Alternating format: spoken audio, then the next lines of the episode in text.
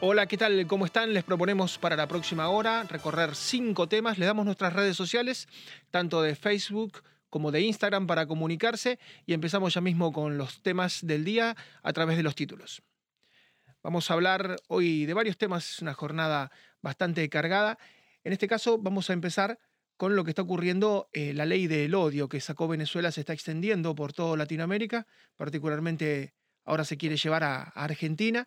La ley del odio, ustedes saben, ha llevado a la cárcel a muchísima gente, porque para ellos, para los venezolanos, ahí vemos a, Maduro y su amiga Cristina Fernández de Kirchner, em, para ellos si uno es disidente político, está profesando el odio, si investiga la corrupción, en el caso de Venezuela, está profesando también el odio y eso llevó a la cárcel a Leopoldo López, por ejemplo, líder de Voluntad Popular, a María Corina Machado de 20 Venezuela, a Antonio Ledesma, que hoy va a hablar con nosotros, exalcalde de Caracas, a Roberto Marrero, exsecretario general de la Asamblea General. Todos terminaron presos por sus declaraciones.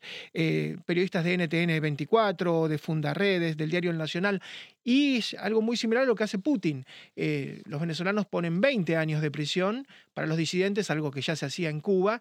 Y en el caso de Putin pone 15 años, 15 em, años para aquel que de alguna manera informe una versión distinta. Estamos viendo a Navalny, su opositor, eh, lo envenenaron, casi se muere, lo salvó em, Angela Merkel en Alemania, tuvo la loca idea de volver a Rusia y lo, lo, pusieron preso ahora nueve años y después seguramente van a extender.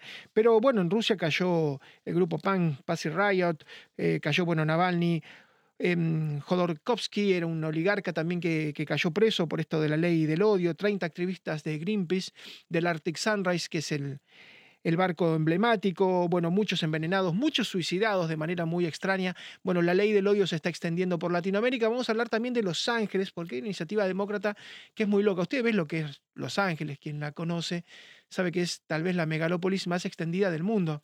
Usted sin auto no se puede mover. Eh, hasta la gente que hace personal de servicio necesita un auto. Todo el mundo necesita un auto. Bueno, los demócratas no tienen mejor idea que ofrecerle mil dólares a aquel que no use el auto para de alguna manera no contaminar. Eh, yo insisto, sin auto no puedo ir a ningún lado en Los Ángeles. Hay gente que vive en el auto, que tal vez no tiene casa, pero sí tiene auto, porque es imposible, las distancias son enormes. Quien haya estado por esa carretera, por la 10, sabe, por ejemplo, que puede empezar eh, y a los 200 kilómetros sigue andando en auto y, nunca dejó la ciudad de Los Ángeles. Es una monstruosidad. Bueno, una idea demócrata. Vamos a ir también, eh, hoy es un día muy particular para Brasil porque mm, se cumplen los 200 años de su independencia y hay un empate técnico. Hay un empate técnico entre Lula, el candidato del PT, a quien le aparecieron apoyos del narcotráfico. Y atención porque Gustavo Petro lo primero que hizo en Colombia cuando asumió es decir, no vamos a combatir a los carteles, no vamos a extraditar a los narcos y atención porque el primer Comando Capital, que es una organización criminal de Río de Janeiro de 20.000 hombres, de los cuales 6.000 están presos, tienen a, a, uno de sus capos a 48 años de prisión, lo condenaron y la esposa de este capo aparece en las listas de Lula. Es decir, claramente hay una conexión entre el primer Comando Capital y la campaña del PT. Y atención, porque los narcos están jugando muy fuerte en Sudamérica. Jugaron inequívocamente con Gustavo Petro, quien ganó y mostró las garras una vez que asumió, se mostró como un cordero durante la campaña contra Rodolfo Hernández, pero ni bien asumió dijo, no voy a hacer una guerra contra los narcos, no voy a perseguir a los carteles. Y lo más importante, que era lo que quería siempre Escobar Gaviria y lo que querían los Rodríguez Orijuela, tanto el cartel de Medellín como el cartel de Cali, no los vamos a extraditar a Estados Unidos. Atención con esto, el primer Comando Capital, tal vez la segunda organización criminal más importante del Brasil, detrás del Comando Vermelo, que es de Río de Janeiro, está mm, de alguna manera jugando muy fuerte a favor de Lula en el final de la campaña. Falta apenas un mes para que se vote la primera vuelta y después habrá un balotaje. Vamos a empezar escuchando a Nicolás Maduro, cómo justificaba de alguna forma esto de la ley del odio para Venezuela. una conciencia crítica del pueblo de Venezuela sobre los contenidos de medios de comunicación y de redes. Construir una conciencia llena de valores, construir la capacidad de que la sociedad entre al combate de las ideas, al combate de la simbología, entre a defender los valores de la paz, de la democracia, entre a denunciar las campañas pornográficas y criminales de odio de exclusión, de muerte, construir una conciencia crítica, entre otras cosas. Son muchas cosas que se pueden hacer. Hice tantas cosas contra Venezuela, pero sí te puedo decir, hoy Venezuela ha logrado un altísimo nivel de convivencia política, un altísimo nivel de tolerancia entre todos los sectores. Bueno, nosotros hemos construido una conciencia. Bueno, una enorme hipocresía. Usted piense que los candidatos opositores están proscriptos, no se pueden presentar. Entonces, ¿cómo es la convivencia política? Hay una convivencia política con quien no se puede presentar a elección y Venezuela ha llegado a 6.8 millones de exiliados. Es el mayor éxodo que se recuerda en la historia de Latinoamérica y no hay una guerra de por medio. Los números son tremendos. 6.8 millones si usted suma fundamentalmente los que han ido a Colombia, los que han ido a Perú, los que han ido a Brasil, inclusive con otro idioma. Bueno, los que están en Estados Unidos, particularmente en la península de Florida, los que han ido a España, Argentina, Chile. Hay una diáspora venezolana que es tan dolorosa. Gente tan educada, gente tan trabajadora y tan injusto que estén lejos de ese país tan rico con petróleo, con gas, con un arco minero increíble. Bueno, eh, lo que ha hecho esta gente no se puede creer. Vamos a intentar un duplex con dos personas que tuvieron que irse de su país. Por un lado, con Antonio Ledesma, que es el exalcalde de Caracas, que ha tenido que, exiliarse y justamente para no estar alcanzado por la ley del odio vivir en España. Y con Jansen Polímata, que es un periodista que vivía en Rusia y también tuvo que irse para no quedar dentro de las garras de Putin. Vamos a tratar de, comunicarnos con ambos. Los tenemos a los dos. Los saludo a los dos y, y le pregunto primero a Antonio cuando lo escucha a, Maduro hablar de esta convivencia política y cuando ve que esta ley puede llegar a Argentina, ¿qué es lo que piensa? Bueno, buenos días, Marcelo. Buenos días a la ENSEN y a toda la ciudadanía argentina. Bueno, Maduro es un farsante y, habla con el cinismo que lo caracteriza. Eh, en Venezuela eh, hay más presos políticos que en Cuba, que ya es bastante decir. Eh, a lo que venga al fondo es el libro que acabo de publicar, que se titula La tumba, en alusión a una de las cárceles que utiliza Maduro para enjaular a los disidentes. En esa tumba, esa cárcel llamada la tumba, porque los calabozos están eh, bajo tierra, en sótanos, eh, hay, han, ido a parar ciudadanos por haber colocado un Twitter, por haber criticado al, al régimen eh, de Chávez o de Maduro con un Twitter. Entonces se amparan en esa llamada ley de, del odio y la tratan de camuflar hablando de convivencia, hablando de respeto entre los venezolanos, cuando más bien es una herramienta, un instrumento que no tolera la disidencia. Aquí no se trata de castigar el odio, porque en todo caso nosotros no hemos promovido odio. Odio promovió Chávez cuando dividió a los venezolanos entre los escuálidos, así, así nos llamaba, los escuálidos, los majunches, nos llamaba los pitillanquis, nos llamaba pátrida. Eso sí es promover el odio. Promover el odio es promover eh, guerras, guerras, luchas sociales, que eso nunca se había visto en Venezuela.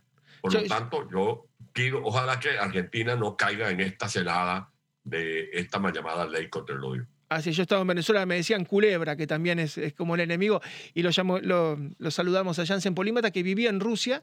En el caso de Venezuela pueden dar hasta 20 años por la ley del odio, y en el caso de Rusia hasta 15 años.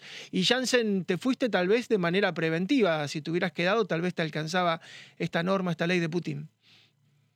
Sí, fue preventivo. Yo venía cubriendo desde el COVID, ¿no? Yo era correspondiente, bueno, soy correspondiente ahora, ahora ya no, pero cubrí, cubriendo todo el, todo el año, ¿no? La Sputnik, y eso cuando después se convirtió en cubrir el conflicto, y en un momento me di cuenta que sí, corría riesgo, entonces es una, una preventiva, fue una apuesta que me salió bien porque, bueno, porque se, tu, se tuvieron que ir todos después. Incluso haciendo un live con un amigo ruso en Instagram.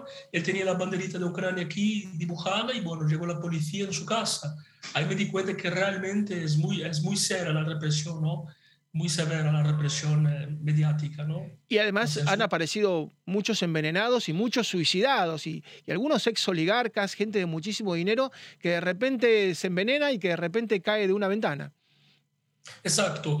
Eh, eso, bueno, recientemente, ¿no? Eh, el presidente de, la compañía de, de, de, óleo la semana pasada. Eso, obviamente que eso no se puede probar, ¿no? pero obviamente que eso es una manera, una manera de, es un mensaje, ¿no? Es un mensaje mafioso. Si llega a ser una, un asesinato, es un mensaje mafioso, ¿no? Pasó ahí como habías dicho también con Navalny, ¿no? Eh, eh, es un mensaje, digamos, que no, no, no, los metáis aquí, porque, bueno, puede pasar eso también con algunos de vosotros. O sea, entonces la gente tiene miedo, la gente tiene mucho miedo. Yo hablo todos los días con Rusia y con Ucrania también y evitan absolutamente el tema, evitan a toda costa hablar del tema eh, me doy cuenta, ¿no? Por el perfil de mi, de, mi, de mi entorno, de mis amigos, me doy cuenta quienes están apoyando. Hay muchos que apoyan también al régimen de Putin, hay muchísimos que apoyan, que de hecho a mí me gustaba también Putin, ¿eh? Mucho, me, gustaba, me parecía que era un país seguro, que tenía un control de un país que es complicado, ¿no? Que hizo una transición de la época de Yeltsin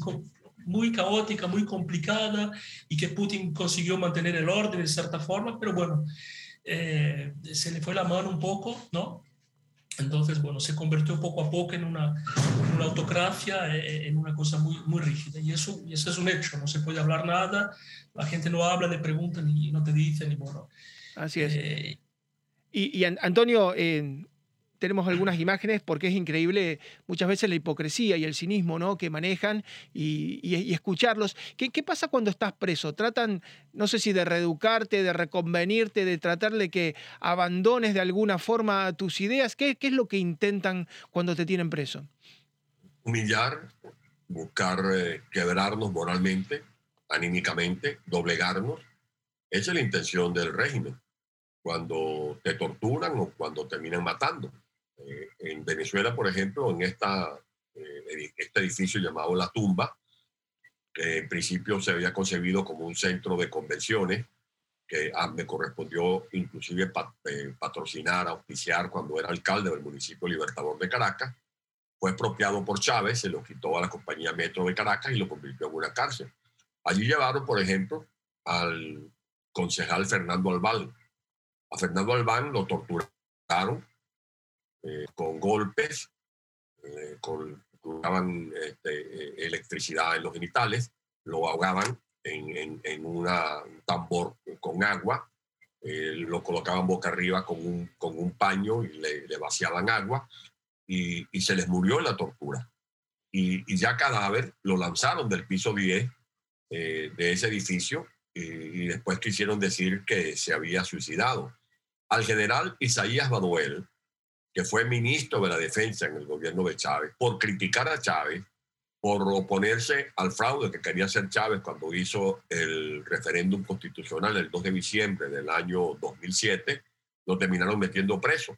Yo compartí la cárcel del militar Ramo Verde con el general Baduel. Después lo redujeron a, a, la tumba y de la tumba el helicoide murió en la tumba, lo dejaron morir. A Vasco de Acosta, un venezolano insigne, acaba de morir eh, como consecuencia de las secuelas que dejó la tortura que le aplicaron en los, en los varios años que estuvo detenido. Por eso, esta, esta no es sino un subterfugio. Esta ley del odio es una ley talla única. Una ley talla única porque se le aplica a cualquier cosa. Si usted, por ejemplo, pone un Twitter, le aplica la ley de odio. Si usted escribe un artículo que pueda ser incómodo para Maduro o para la esposa de Maduro o para un ministro de Maduro, le aplican la ley de odio. Si usted va a una asamblea con empresarios y un empresario se le ocurre reclamar por qué se está atropellando la libertad eh, o el derecho de propiedad, le aplican la ley de odio. Si un vecino en un barrio, en una urbanización de cualquier lugar de Venezuela, denuncia que las calles están rotas, que las alcantarillas no funcionan, que se va la luz, que no hay agua, que critica al gobierno, puede ser víctima de esta ley de odio. Es una ley talla única, pero es que además, en, ya en la constitución de Venezuela, como creo que también en la constitución de Argentina, está regulado este tema de la convivencia, de no promover odios, de no promover guerras, eh, confrontaciones absurdas, etc. Por eso este, este, este mecanismo de, las leyes no son sino herramientas que el régimen se, se, se, se da a sí mismo para eh, hostigar y para evitar que la gente opine y terminan convirtiendo el derecho de opinión en un delito. Así es, Antonio, y lo dicta la Asamblea Nacional Constituyente, que es una asamblea en una elección realmente ilegal. Había otra asamblea que había votado la gente y por supuesto que no tienen en cuenta sus normas. Les agradezco a ambos porque es muy importante lo que está pasando en Sudamérica, en varios países, y lo que está pasando particularmente ahora en Argentina, donde quieren aplicar esta ley. Ustedes las han sufrido, ustedes han debido dejar sus países, Antonio en tu caso Venezuela, Jansen en tu caso tuviste que irte de Rusia, así que por eso tan importante el testimonio de ambos. Un gran abrazo y seguramente seguimos analizando el tema porque da la sensación que no estamos en el final, sino recién en el principio. Un gran abrazo. Pero para que, para que tengas una idea, para mí pidieron 26 años de cárcel. 26, 26 años de cárcel, por, porque mi opinión eh, se convirtió en un delito. En la, próxima nos tenés que contar cómo fue esa fuga cinematográfica, cómo lograste después de dos semanas llegar a, Cúcuta y, con todos los detalles, cómo fue eso, que realmente yo insisto, eh, no solamente está en tu libro, La tumba que acaba de salir, sino que es muy probable que lo veamos en alguna plataforma porque es cinematográfico. Así que un gran abrazo, Antonio y Jansen. Un abrazo. Y muchas a América. Gracias. Gran abrazo para los dos. ¿eh? Eh, Antonio Ledesma, exalcalde de Caracas, Jansen Polímata, periodista que tuvo que dejar Rusia. Los dos viven en distintos países. Uno vive en España, uno vive en Brasil. Una, pudieron salvarse. En el caso de Antonio estuvo preso mil días hasta que pudo escaparse. Eh, la vio venir, vio, como dice el refrán, ¿no? las barbas del vecino cortar y puso la suya en remojo y se fue antes justamente que Putin le aplicara esta sanción, que pueden ser 15 años, pero después se puede extender a 20, 25, una vez que uno está dentro del sistema, es muy posiblemente que, que no salga nunca más. Una pausa muy breve, ya regresamos con otro tema en un minuto nada más.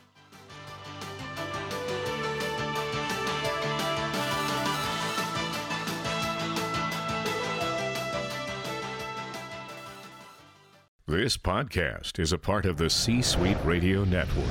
For more top business podcasts, visit c-suiteradio.com.